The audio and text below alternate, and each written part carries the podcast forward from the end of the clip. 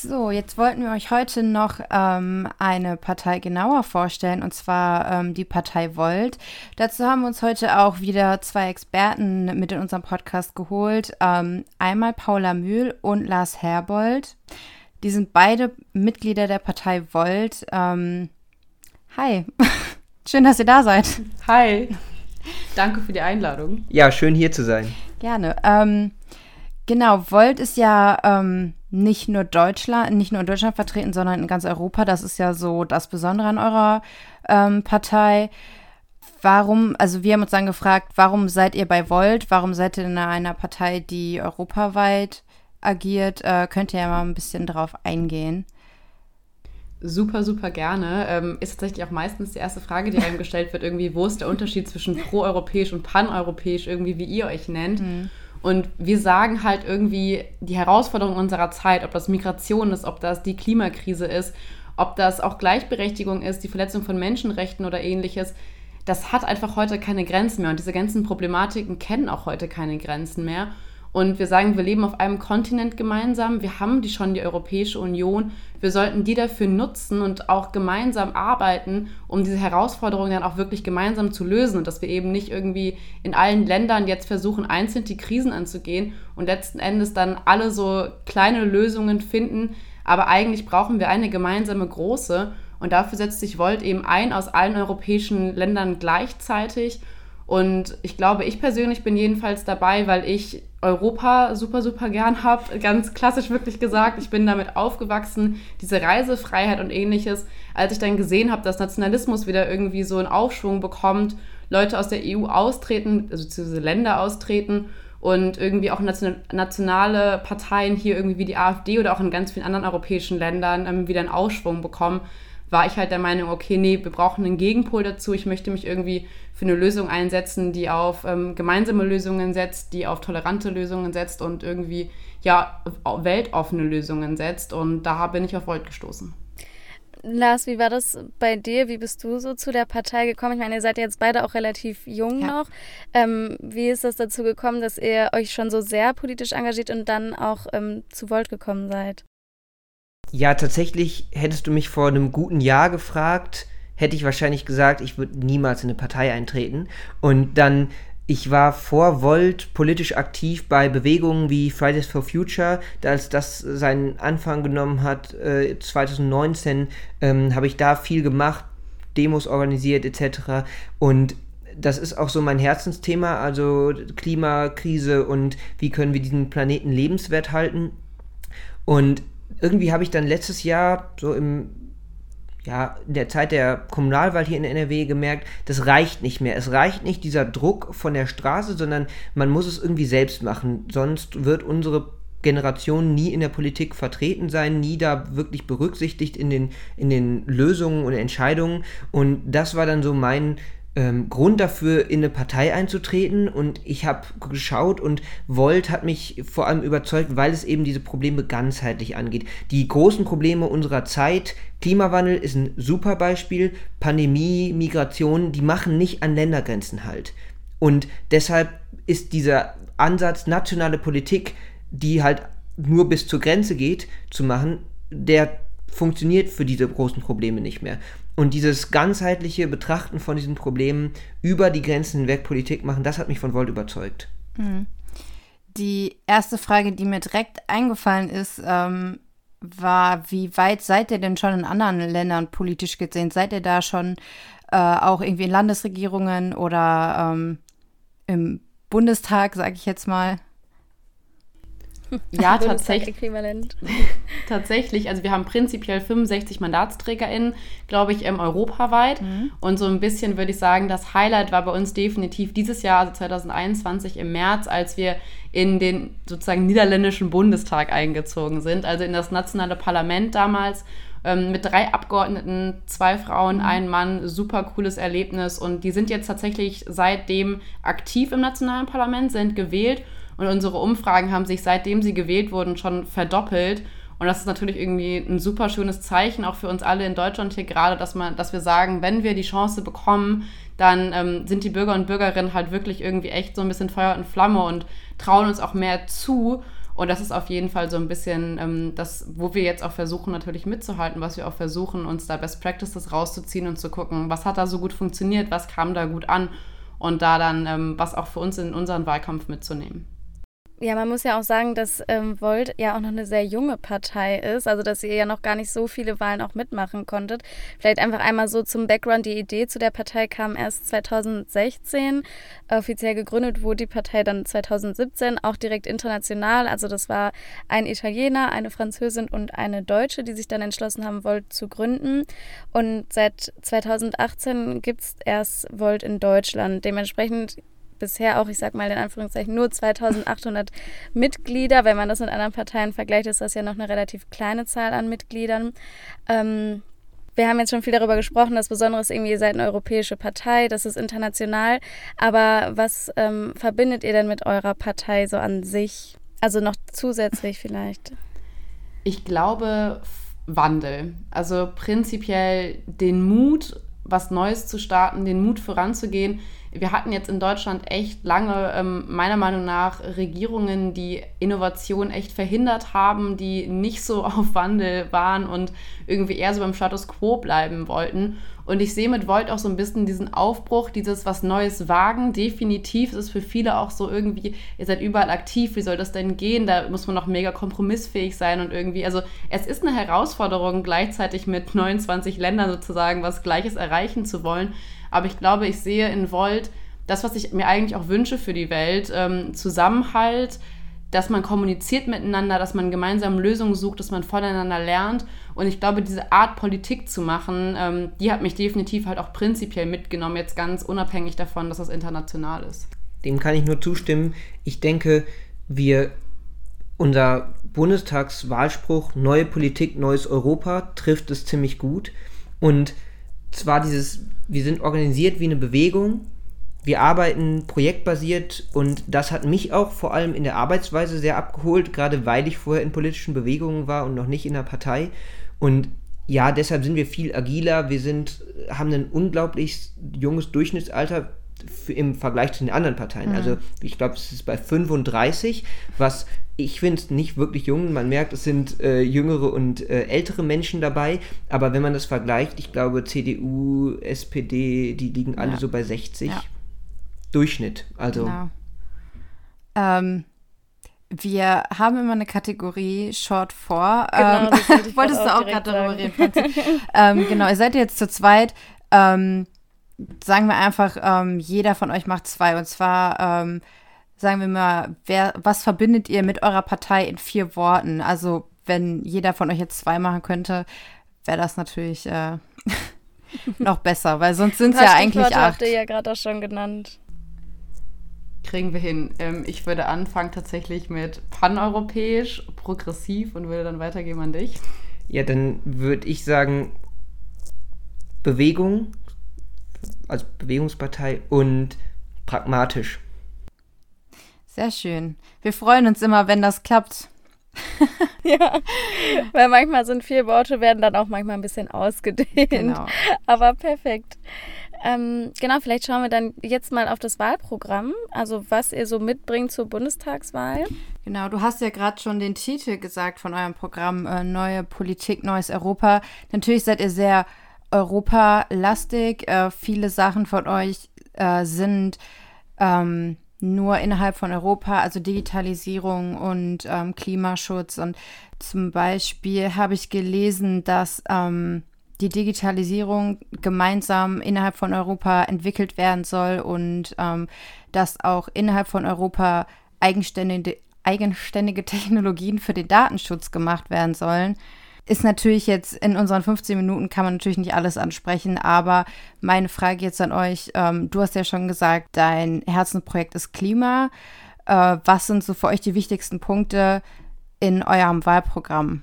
Also zu, zur Digitalisierung vielleicht ein Satz.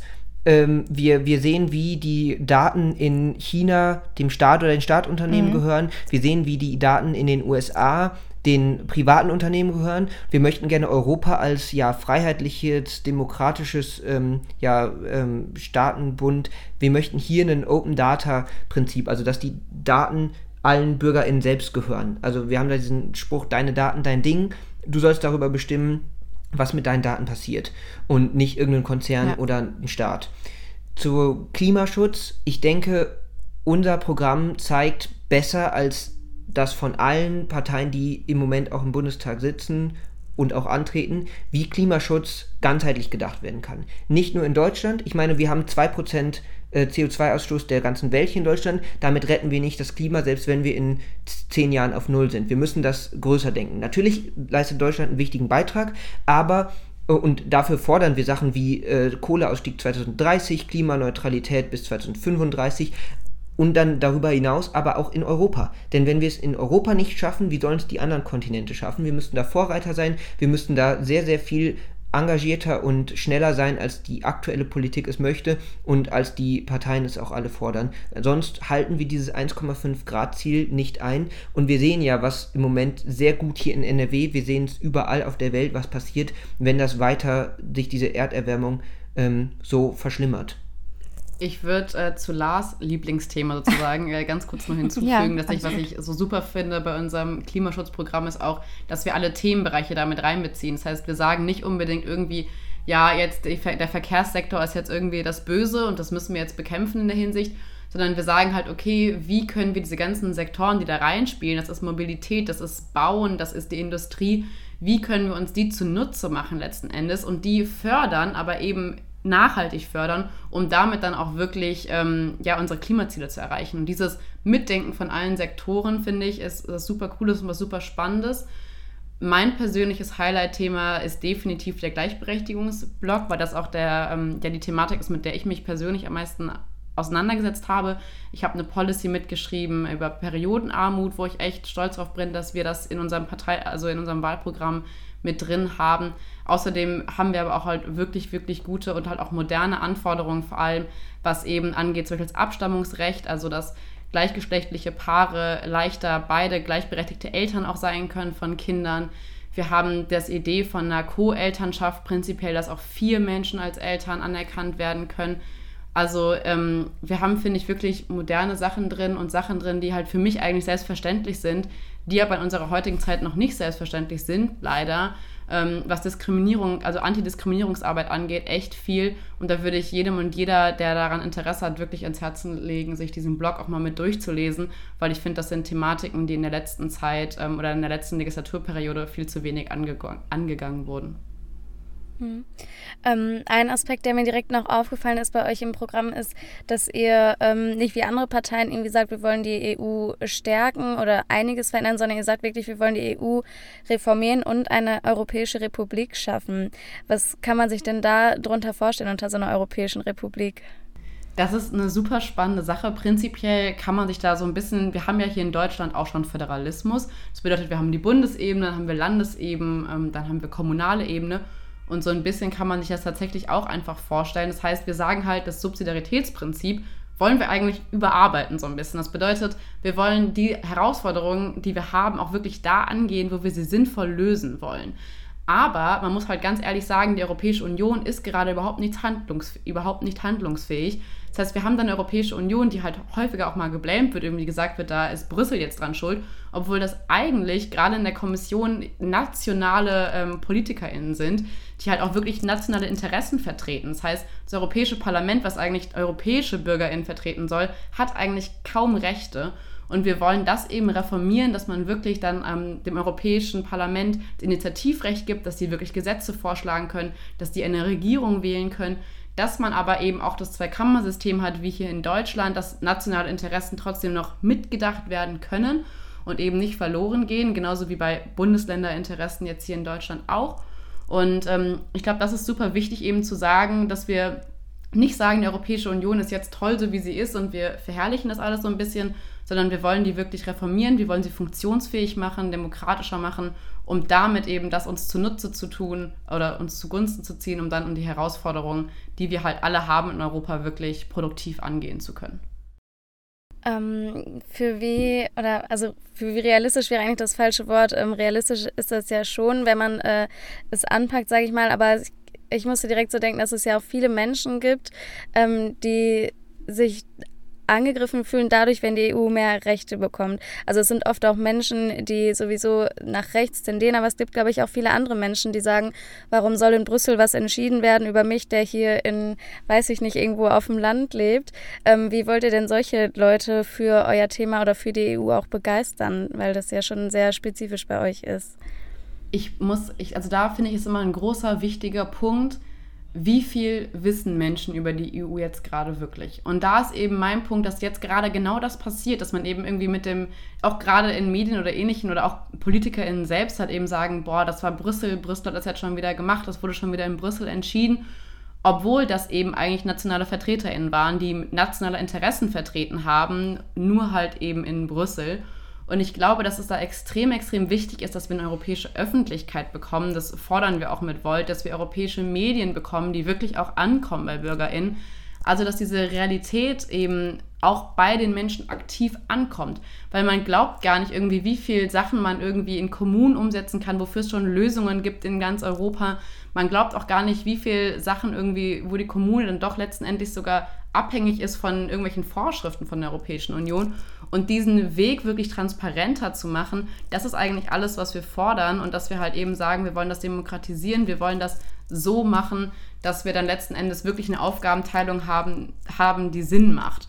Und ich glaube, das ist eben super wichtig, um BürgerInnen mitzunehmen, dass man das transparent macht, dass man da Medien schafft, die darüber informieren und ähm, dass man das somit eben auch sagt, okay, was für deinen Ort wichtig ist, wird auch wirklich in deinem Ort entschieden. Aber was jetzt zum Beispiel eben die Bekämpfung der Klimakrise angeht oder die Klimaziele, das ist eben eine Sache, die geht ganz Europa was an und deshalb sollten wir das auch ganz Europa entscheiden lassen.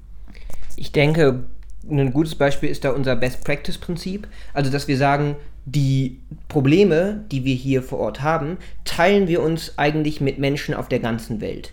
Und ob das jetzt eine digitale Verwaltung ist. In Estland können 99% der Behördengänge online erledigt werden. Um einen Perso zu beantragen oder eine, deinen Wohnsitz zu ändern, muss man da nicht aufs Amt, sondern kann das mit Klick, einem Klick in der App machen oder auf einer Website. Wieso geht das hier nicht? Und diese Lösung zu nehmen, zu adaptieren und hier anzuwenden. Gute Beispiele sind äh, das ähm, Modell, wie Drogen in ähm, Portugal politisch behandelt werden, wie in Wien nachhaltig gebaut wird und sozialer Wohnungsbau betrieben wird. All das kann man hier super gut umsetzen, dafür gibt es Lösungen.